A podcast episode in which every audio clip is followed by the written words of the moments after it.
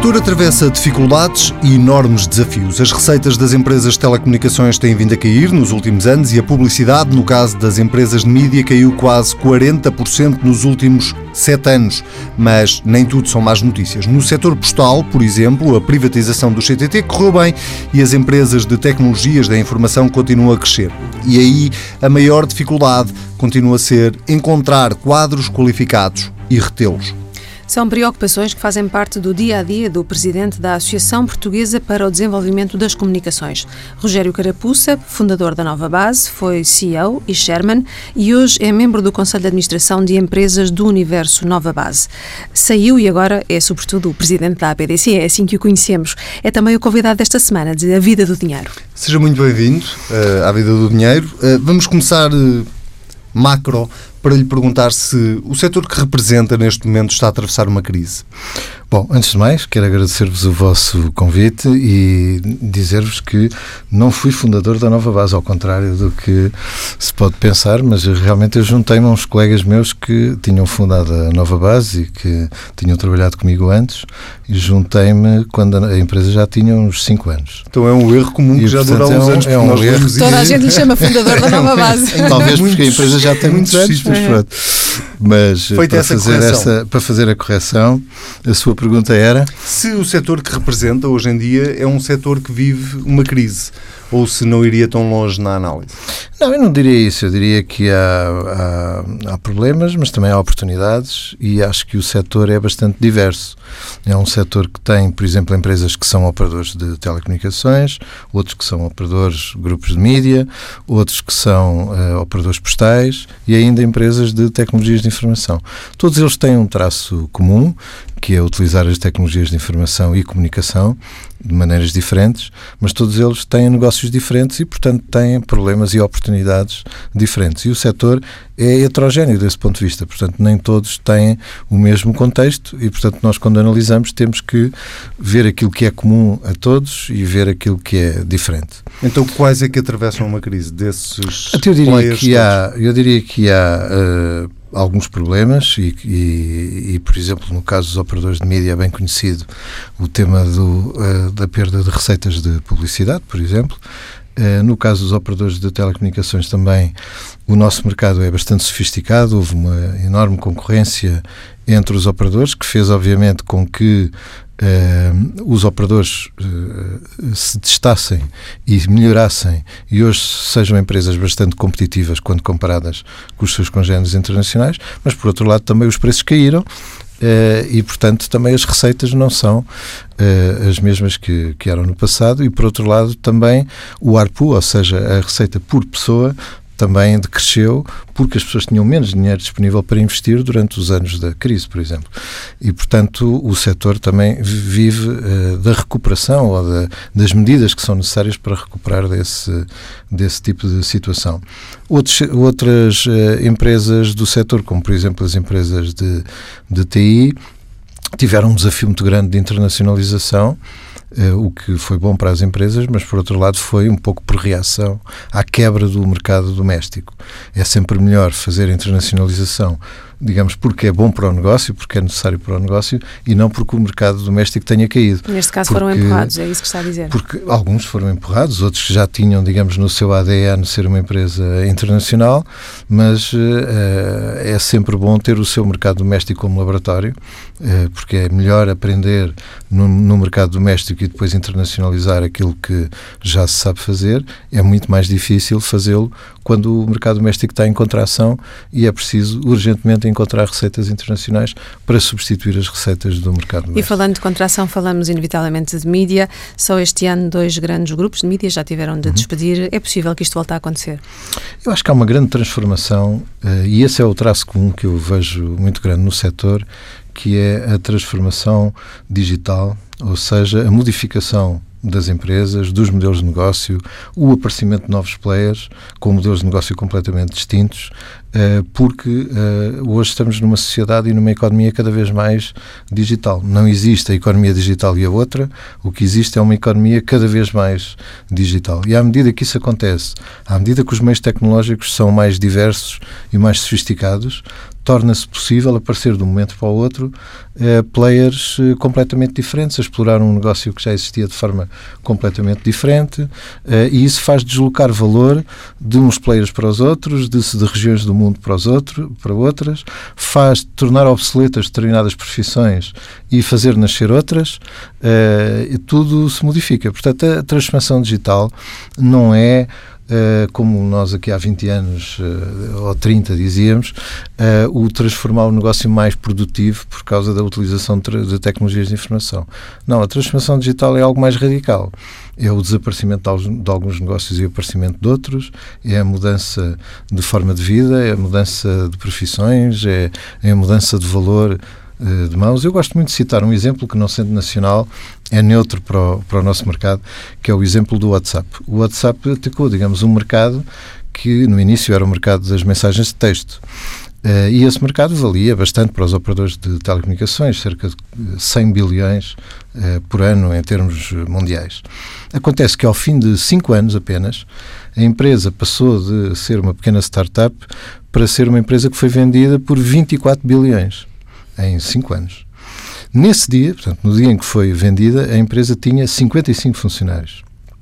Nesse mesmo dia, um grande operador de telecomunicações internacional, global, teria qualquer coisa, para não estar aqui a fazer promoção de nenhum, de, teria qualquer coisa como quatro vezes, cinco vezes o, o valor da, da, do WhatsApp, com 100 mil trabalhadores, por exemplo.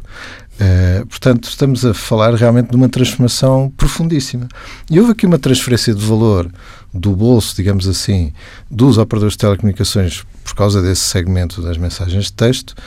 Esse valor ou foi, digamos, captado por esse novo player ou reduziu-se fortemente e foram gerados 24 bilhões que foram para os bolsos dos acionistas desse novo player. Portanto, houve aqui uma transferência de valor imensa de uns players para outros e até de região do mundo para outra região do mundo.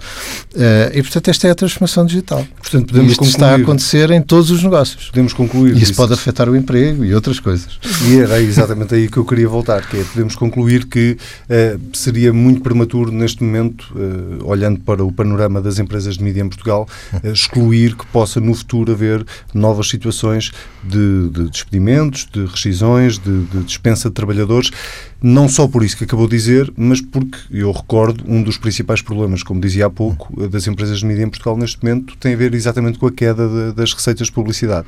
Um, não se invertendo esse ciclo, uh, não, não se pode excluir que possa haver novos despedimentos. Vamos ver, eu, não me cabe a mim, como Presidente da Associação, dizer se vai haver despedimentos, se não vai. Isso é um tema das empresas, mas o que lhe posso dizer é que as profissões vão se transformar.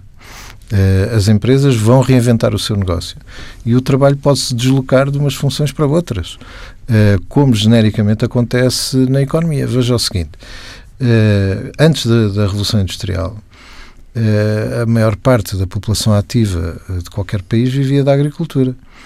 Depois da Revolução Industrial começa a existir migrações para as cidades e as pessoas começam a progressivamente dedicar-se à indústria até que chegamos ao século XX eh, com qualquer coisa como 8, 9% da população ativa na agricultura nos países do primeiro mundo, digamos. E, portanto, e, essa uh, população deslocou-se, obviamente, para a indústria. Uh, a indústria depois foi-se automatizando, veio o conceito de linha de montagem, veio a, robótica e muitos empregos terminaram nesse, nesse setor. E para onde é que se deslocou o emprego? Para os serviços.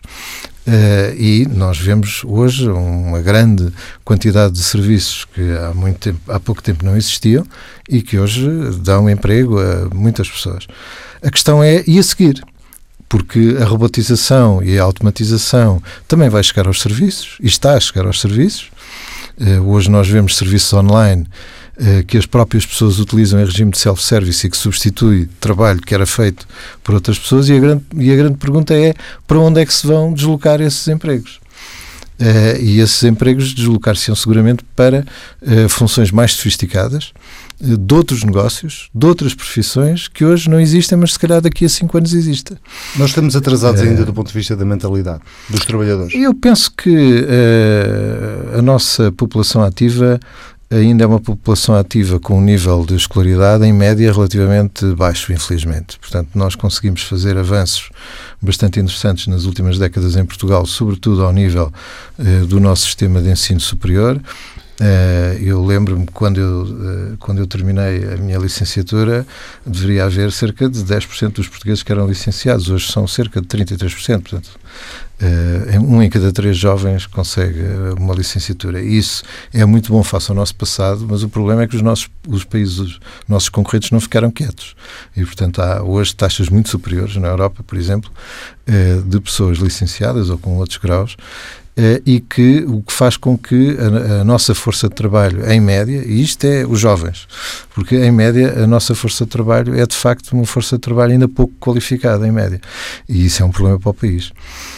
Bom, falando um pouco também de telecomunicações, é outro dos setores que está em franco crescimento, mas que também se tem debatido com algumas dificuldades. O que aconteceu à Portugal Telecom é parte da explicação dessas dificuldades? É, vamos ver, há, há, formas eh, de olhar para os temas que são positivas e há formas de olhar para os temas que são negativas, tudo depende do observador, não é? Copo meio cheio, copo meio é, Exato, o seu está meio o quê? Está meio. Que, aquilo que nós devemos fazer, a meu ver, é, é, conservar uma visão otimista sobre os temas e olhar para as oportunidades. E uhum. o que a uhum. gente pode ver nesse caso é que houve um grupo internacional que resolveu comprar uma empresa que achou que era boa, que era uma empresa de ponta, eh, até, até eh, chegou eh, ao ponto de fazer com que os seus laboratórios de investigação fossem os laboratórios de investigação que a PT tinha. E, portanto, hoje os Altice Labs são os, os antigos laboratórios de investigação da PT de, de Aveiro. Uh, e, portanto, significa que houve um grupo internacional que olhou para Portugal, viu uma empresa que era uma empresa sofisticada, competitiva, uh, que valia a pena ter e escolheu comprá-la. E isso é positivo. Significa que a empresa tinha feito uh, um grande trajeto. Naturalmente que a reação dos outros players Uh, também teria naturalmente que existir e hoje há uma concorrência forte neste no mercado das telecomunicações aliás é, é dos setores em que Portugal pode mostrar cartas ao mundo uh, em qualquer cenário, porque as grandes inovações do setor passaram aqui também por Portugal, quer ao nível da televisão, quer ao nível dos móveis, quer ao nível do conceito pré-pago. Portanto, houve uma série de, de os pacotes, digamos, de, uh, de Codeplay, etc. Portanto, houve uh, muitas inovações no, no setor que começaram ou primeiro aqui em alguns casos, ou tanto aqui como noutros países. Portanto, somos um setor de ponta, somos um setor que tem uma cobertura do país uh, invejável. Uh, e, portanto, esse não é o problema. Ou seja, nós, uh, no, nosso, no nosso país, nessa área, do, visto do lado da oferta, tudo está bem. Ou seja, temos uma grande cobertura, temos redes modernas, empresas competitivas, serviços sofisticados. O que, falta, o que nos falta é procura. Uh, por duas coisas. Uma, a demografia, que não nos ajuda, Uh, e outra, o, o, nível de escolaridade média da nossa população ativa, que faz com que, por exemplo, Portugal use menos, a população portuguesa use menos internet do que usa a média europeia, faça menos compras na internet do que faz a média europeia, haja menos empresas a utilizar a internet do que a média europeia, etc. Portanto, o, o, os indicadores de oferta do nosso lado são bons, quer na rede de telecomunicações, quer mesmo ao nível dos serviços, por exemplo, serviços públicos online que se comparam muito bem com qualquer país do mundo uh, e com vantagem. Uh, e uh, o nosso problema é sempre o, o problema da, da procura, Mas quer seja por uma questão de poder de compra, quer seja por uma questão de demografia, quer seja por, um, por uma questão de qualificação média da população ativa. Mas acha que a PT não perdeu valor no meio deste processo todo? Eu penso que uh, houve um grupo que adquiriu, eu não estou a falar só achou, da, da, aquisição de, por parte da Altice, estou a falar bem. de todo o processo que levou à aquisição da Altice. Bom, repare, estou a falar de, eu acho que comentar, digamos... Até o, das polémicas em tribunal, não é? Dos processos obviamente que, que Obviamente que houve muitas coisas que não correram bem, houve muitas coisas em todos os setores em Portugal que correram mal e até de outros setores que se propagaram a este. Está a falar da banca. Uh, estou a falar da banca. Agora, a seguir, há que olhar para a frente e uh, retirar as ilações que são necessárias retirar de todos estes processos. Mas perdeu valor a PT? E eu diria que não. Eu diria que a empresa em si tem, é, continua a ser uma empresa competitiva, continua a crescer em clientes, continua é, tem os seus laboratórios, etc. Portanto, vai ter um papel naquele grupo. Tudo depende do futuro e do que o grupo conseguir fazer.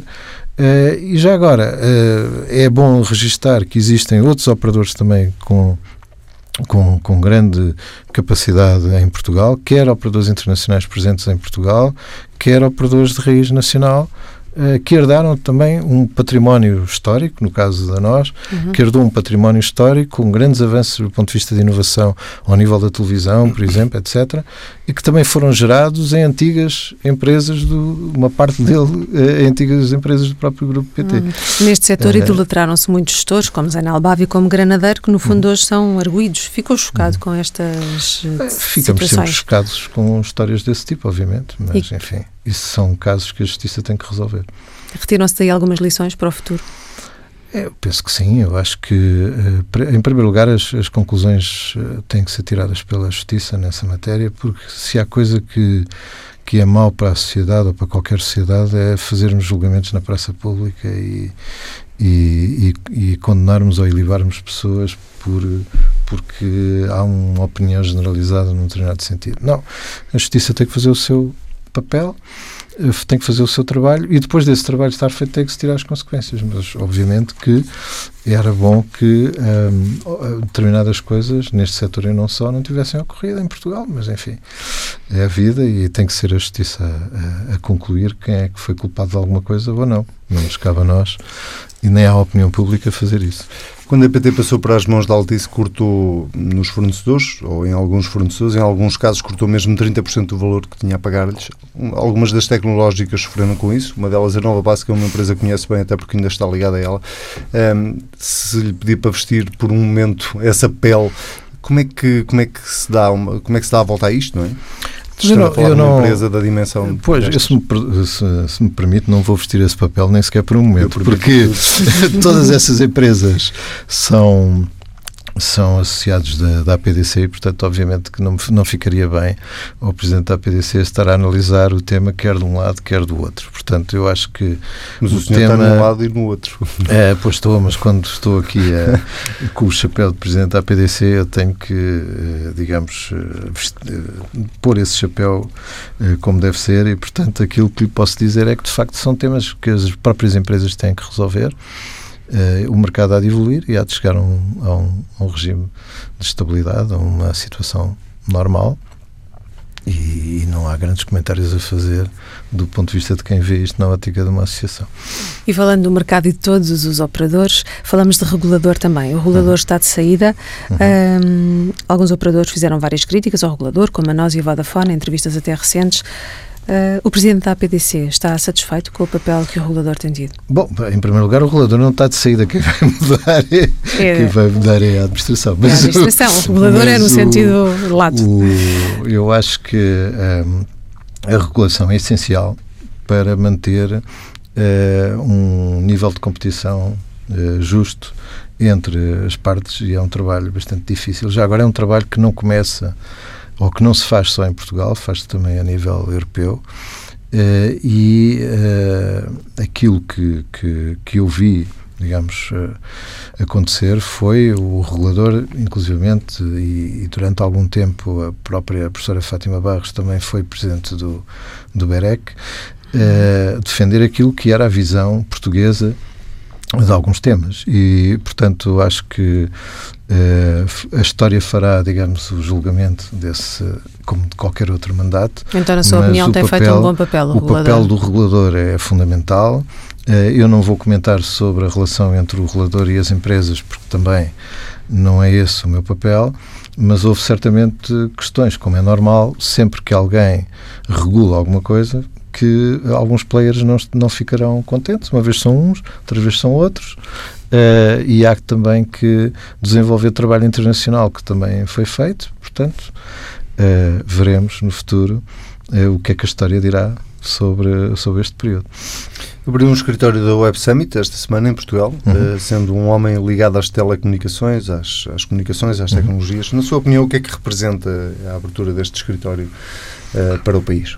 O que é que isto pode uma etapa no negócio de um player internacional que se dedica a esse tipo de negócio, que é organizar esse tipo de eventos. Portanto, é bom para Portugal atrair todo tipo de, de, de players, uh, sobretudo aqueles que têm grande visibilidade. É bom para o país ter este tipo de encontros, uh, mas também não devemos tirar dele ilações que não tem. Ou seja, a competitividade das nossas empresas, a, a probabilidade das nossas startups terem sucesso, etc., não depende da realização, uh, da realização de eventos. Uh, depende das empresas, essencialmente. E, portanto, a realização dos eventos é boa, põe o país no mapa, uh, traz pessoas muito interessantes ao país. Assim, uh, as pessoas que estão em Portugal aproveitem também uh, essas oportunidades para desenvolver os seus negócios, mas não é a existência uh, do evento que faz com que os negócios apareçam. A competitividade si. não depende mas do é Que, não, não depende, mas é bom que, que o país uh, esteja, digamos, no mapa nessa e noutras áreas. O que me preocupa mais é, digamos, a, a, a qualidade do nosso do nosso ecossistema de inovação. Portanto, nós temos um ecossistema de inovação que tem algumas coisas boas, Uh, e, tem, e faltam coisas, faltam componentes e, sobretudo, ao nível, por exemplo, do financiamento às empresas, Portugal não é dos sítios onde a gente tenha representados um grande número de, de, investidores internacionais, que, como sabemos, são importantíssimos para investir no capital destas empresas. Uh, e, uh, e aí o que é que falta? É o apoio da banca? É o apoio dos não, eu penso private equity? Que, eu penso que é uma questão de massa crítica, sabe? É aquele problema difícil de resolver do ovo e da galinha. Isto é, ninguém quer estar num sítio onde não há os players todos uh, e para haver os players todos é preciso lá estar muita gente. Portanto, é um problema de, de criar mercado. E isso não se cria eh, por ação apenas de um determinado player. É uma questão de massa crítica. Uh, Cria-se quando o efeito de rede começa a funcionar e isso é muito difícil de, de fazer acontecer em sítios que começam de, de situações onde havia pouco onde havia poucos players, onde havia poucas empresas. Portugal está a fazer um bom caminho no que respeita à formação da sua juventude. Há que fazer mais, obviamente, e é um grande problema hoje eh, a, nossa qualific a qualificação da nossa mão de obra em média não ser mais elevada. Eh, faltam muitos, uh, faltam muitos trabalhadores no domínio do IT e das comunicações, quer em Portugal, quer na Europa, quer no mundo. Há que há que produzi-los. Nós sabemos que temos universidades com boa qualidade, mas temos poucas pessoas. Uh, e, portanto, esse é um problema que Portugal tem que resolver. E essa é uma das componentes do, do ecossistema de inovação, porque, obviamente, ninguém vem para Portugal inovar se for, por exemplo, um investidor estrangeiro, se não tiver a garantia de que consegue encontrar localmente o número de pessoas que precisa para o seu crescimento. E isso não está garantido. Isto é, nós precisamos de produzir mais pessoas. Precisamos de atrair pessoas de outros países porque a nossa demografia uh, não, não, nos ajuda. ajuda. Uh, somos dos países que têm uma taxa de natalidade mais baixa do mundo. Uh, o que não nos ajuda, obviamente, e portanto nós precisamos de mais pessoas que venham para Portugal. Precisamos que portugueses que, que, que saíram de Portugal regressem. E já temos e, essas condições e, para que regressem, acha que algumas sim? sim, outras não, porque essas condições essencialmente são o crescimento. Eh, porque as pessoas vão para os sítios onde há crescimento. Essa é a tendência natural dos mercados a funcionar por si. Eh, e, portanto, se nós não conseguirmos ter taxas de crescimento mais eh, fortes, mais altas, teremos dificuldade em atrair pessoas, por muito interessantes que sejam alguns trabalhos que nós cá tenhamos. E, por isso, o crescimento está ligado ao crescimento da mão de obra, à atratividade do país, mas é um problema uh, sério que temos para resolver. E na, sua, e na nós, sua opinião, o que é que precisamos um, para crescer um mais? Um líquido de pessoas Exato. para os países uh, que, que, estão à volta de Portugal e que são mais atrativos. E para pôr Portugal a crescer, se pudesse sugerir uma medida ao Governo... Ui, se houvesse é uma bala de prata, não, há, não, há, não há medidas únicas que, que, que façam isso. Eu acho que é necessário nós irmos reconstruindo o tal ecossistema de inovação, uh, alguns apoios, inclusivamente públicos, porque uh, imagino que estamos numa região grande uh, em que uma determinada parte dessa região está mais deprimida do ponto de vista de mercado. O que é normal é o governo central dessa região grande ajudar e fazer e promover investimento público nessas regiões que estão mais deprimidas para recuperar essas regiões. Isso aconteceu, por exemplo, em muitas regiões dos Estados Unidos, por exemplo, em que o governo federal injetou fundos em determinadas regiões para recuperar a economia uh, dessas regiões. E os Na Europa, do, os fundos é mais Portugal difícil. 2020 não cumprem essa Na função? Europa é mais difícil fazer isso porque os modelos de governo não são Uh, não são tão expeditos e, portanto, a divisão dos fundos, etc., é feita de uma forma digamos, diferente desse, uh, daquilo que poderia ser uma lógica de ajudar a recuperar uma determinada região específica num determinado intervalo de tempo e, portanto, há que usar os instrumentos que, que, existem, há que procurar inventar outros investimentos, outros instrumentos, peço desculpa, para garantirmos que uh, Portugal consegue crescer. Isso também se faz com uh, o impulso das próprias empresas. E hoje estamos a assistir, felizmente, a um conjunto de empresas internacionais que estão em Portugal que consideram que a mão de obra portuguesa é boa Uh, e que estão a procurar trazer para Portugal centros de competência, centros de inovação, uh, que uh, vão conquistar, digamos, mercado dentro dessas corporações e procuram realizá-lo em Portugal. O problema aí é encontrar pessoas suficientes para fazer o staffing desses centros e encontrar, sobretudo, os séniores, porque é mais fácil eh, produzir mais pessoas júniores para fazer o staffing desses uh, centros, é mais difícil uh, criar ou atrair ou reter pessoas mais séniores para, para fazer parte desses, desses centros, uma vez que hoje, hoje eh, este mercado está, como nós eh, costumamos dizer, muito aquecido, ou seja, há boas propostas de trabalho noutros países do mundo a ganhar muito mais do que as pessoas por vezes ganham em Portugal e, portanto, essa é uma, é uma desvantagem difícil de, eh, de resolver. Para já não falar de outras vantagens que outras regiões da Europa têm, como, por exemplo, fiscais, que depois jogam contra os países que não as têm. Uh, e, portanto, a Europa é de facto uh, um local ou uma região que não é um level playing field em muitas coisas, nomeadamente, por exemplo, ao, ao nível fiscal, uh, que possa promover uma, uma competição equilibrada entre as, as, as empresas das várias partes da, da Europa. Rogério, uh, o nosso tempo está, está mesmo, mesmo, mesmo a terminar e eu lhe pedi para ser extremamente inovador e para me responder à próxima pergunta da forma mais curta que consiga, uh, sendo que eu sei que o desafio é difícil. A internet das coisas, realidade aumentada, impressão 3D, inteligência cognitiva e analítica, como é que isto tudo vai mudar a vida das pessoas? Vai mudar em, em praticamente tudo. Porque as profissões vão mudar, a forma de fazer o trabalho vai mudar, as competências que as pessoas têm que ter vão ter que ser diferentes e, sobretudo, vão ter que mudar com muita frequência, ou seja, as pessoas vão ter que voltar à escola com muita frequência uh, e, e, portanto, isso vai fazer com que a nossa força de trabalho tenha que fazer a tal evolução que há bocado falávamos. E significa também que muitos postos de trabalho menos, uh, menos sofisticados vão naturalmente ser postos em causa porque vão, uh, vai, ser possível substituí-los por soluções tecnológicas. Muito bem, Rogério Carapuça, muito obrigado. Muito obrigado. Vamos então ao nosso espaço documentário semanal com o professor João Duque. Começamos precisamente pelo setor das telecomunicações, eh, que abordámos com o Rogério Carapuça e abordámos muito a questão da PT. Ehm, eu começava por aí, que é o futuro da PT nas mãos da Altice. Como é que, como é que antevê esse futuro? Melhor, pior? Eu... Bem, pelo menos tem um controle, se calhar, mais estável do que, ti, que tinha anteriormente uh, com a Oi, e, portanto, desse, nesse sentido, acho que pode ser uh, até mais calmo e, de alguma maneira, mais virado para o investimento. Olha, o que eu gostava mesmo é que uh, a PT voltasse ao mercado de capitais com uma operação de colocação de uma boa parte do seu capital e, portanto, voltasse a possibilidade de os portugueses poderem, não só Altice, mas os portugueses todos poderem investir diretamente na PT numa empresa de comunicações que faz sentido, é uma empresa que do ponto, desse ponto de vista tenderá a ter um risco de alguma maneira baixo, apesar de haver uma concorrência muito forte no setor, mas tem algum um risco relativamente moderado e, portanto, com uma remuneração adequada. E, portanto, mais uma vez, para, os portugueses porem uh, o seu dinheiro diretamente na PT e poderem, através disso, fazer o escrutínio que, que nós queremos ter.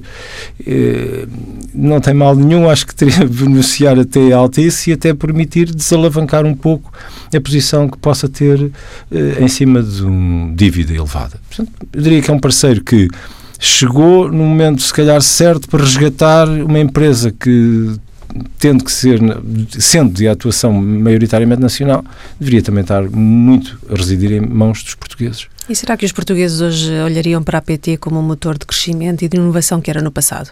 Terá as mesmas condições? Eu, eu acho que sim, porque depois desta história e olhando para o trajeto da PT, eu, olhando agora para a posição que a Altice tomou, o resgate é de alguma forma tranquilizador, porque depois do hecatombe que vimos, uh, ver alguém que pega na empresa, que lhe dá um rumo e onde se sente que existe de facto um dono ativo e que toma decisões, bem, é, acho que é importante. A, a questão é se esta empresa eh, terá que ser virada para o futuro e para o desenvolvimento e para a tecnologia, etc. Aí não há volta a dar, tem que ser mesmo. E, portanto, eh, é, quer dizer, o facto de ser propriedade mais ou menos eh, distribuída não tem, não tem necessariamente que não ser assim. Aliás, é a única forma da empresa sobreviver neste mercado muito competitivo das telecomunicações. Portanto, eu não vejo outra forma. É uma empresa que tem que ser sempre muito inovadora. Há, uma, há um outro tema que marca a semana, tem a ver com a apresentação de resultados de, de, de alguns bancos, nomeadamente do Santander, que apresentou resultados positivos. A questão é, eh, apesar de os bancos eh, parecerem estar eh, a recuperar, pelo menos alguns deles, a verdade é que a perda de valor foi muito grande nos últimos anos. É, foi e continua a ser. E também a dimensão dos bancos, em alguns casos, tem estado a reduzir significativamente excluindo o Santander, porque é um banco, enfim, é, Casa à parte, sabemos, é um bocadinho à parte. Uh, pegando os quatro bancos uh, grandes portugueses, a Caixa, o BPI, o Novo Banco e o BCP, um, ehm, eles, de 2015, finais de 2015 para 2016, perderam à volta de 18 mil milhões de euros de ativos. Ehm, com uma redução, por um lado, dos depósitos, à volta de 12 mil milhões, e é muito, com uma contração exata deste exato valor do crédito concedido. 12 mil milhões era o, era o bolo que a Troika tinha para o sistema financeiro. Exatamente, por isso mesmo. É bastante, não é? Estes números são muito grandes, mas eh, postos nessa relação... Não só não gastou o bolo todo, como ainda por cima perdemos 12 mil milhões. É verdade. Em, em termos de total dos ativos. Mas isto não significa que, ou poderia não significar que a economia sofresse depois de financiamento para o investimento. Só que sofreu como vimos, 2016 foi um ano em que o investimento caiu. Caiu em termos privados e caiu em termos públicos. E, portanto, de facto, acabamos por ver que esta redução da atividade da banca poderia ter sido feita, portanto, a canalização da poupança não tem que passar pela banca para ir para o investimento, podia ser feita de forma direta, não se verificou, também um, com reflexo, como disse, no investimento. Esta, esta queda é uma queda que tem impactos, eh, é evidente depois nos resultados, porque eh, o intermediam menos, acabam por ter menos resultados, através de menores intermediação de operações. Mas a grande questão é sempre, e passa sempre, pelas imparidades. Este ano, face 2016 face a 2015, as imparidades registradas nestes quatro bancos aumentaram mais 3.300 milhões de euros. E registra, portanto, isto foi relativamente 2015 para 2016. Só em 2016 estes quatro bancos fizeram qualquer coisa como eh, reconheceram 6 mil milhões de euros de imparidades. E, portanto, não há resultados que aguentem a estes volumes de imparidades. E, portanto, tivemos resultados, uh, olha, eu por acaso achei piada porque tivemos resultados a crescer e resultados a cair.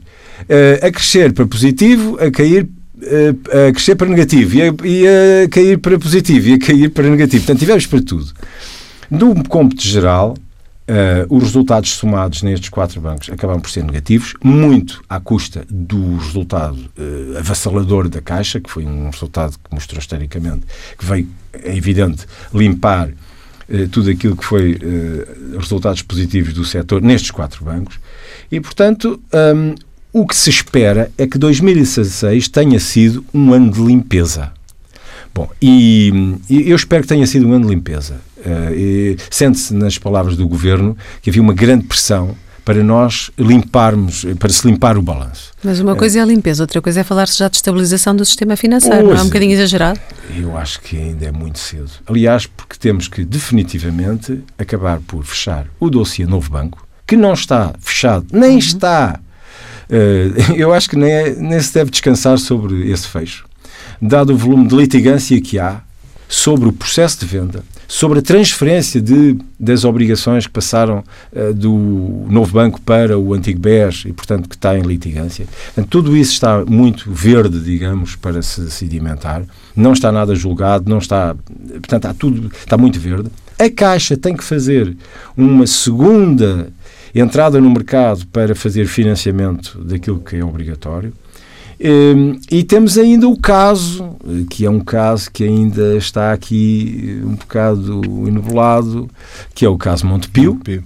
E, portanto, eu diria que temos, estamos a ver caminhos, mas daí a serem dossiês fechados, vai um passo muito grande. Falta só a nossa habitual rubrica de poupança. Esta semana, a jornalista do Dinheiro Vivo, Joana Rebelo Moraes, dá-nos conselhos e partilha métodos para uma eficaz forma de pagamento de dívidas. É certo que o caminho para a estabilidade económica passa pela redução das dívidas. Mas quem já se aventurou no mundo das finanças pessoais sabe que há vários métodos e abordagens e que todos prometem a máxima eficácia. Uns defendem a abordagem assente na lógica financeira, ou seja, pagar primeiro as dívidas com juros mais elevados ou as de maior valor. Outros apelam à motivação e ao fator comportamental. O método Snowball, ou bola de neve em português, é um dos mais conhecidos. Destaca-se precisamente por obedecer à lógica comportamental ao invés da lógica financeira. E resume-se numa frase: dar prioridade ao pagamento das dívidas mais reduzidas por serem mais rápidas de saldar. A motivação decorrente de eliminar uma dívida da lista de despesas é a chave do sucesso desta fórmula. Os especialistas alertam, contudo, que pode não resultar com toda a gente, portanto, para começar, se quiser experimentar, tome nota de todas as dívidas que tem, das respectivas prestações, das taxas de juro e dos montantes ainda em dívida. Depois, anota as despesas mensais e, no fim, calcula o valor que sobra para pagar as dívidas. Depois, é só escolher a mais pequena e começar a pagá-la. A Vida do Dinheiro fica por aqui. Já sabe que pode ler tudo na edição em papel do Dinheiro Vivo, que sai ao sábado, com o DN e o JN. E ouvir as vezes quiser, basta para isso ir a tsf.pt. Até para a semana.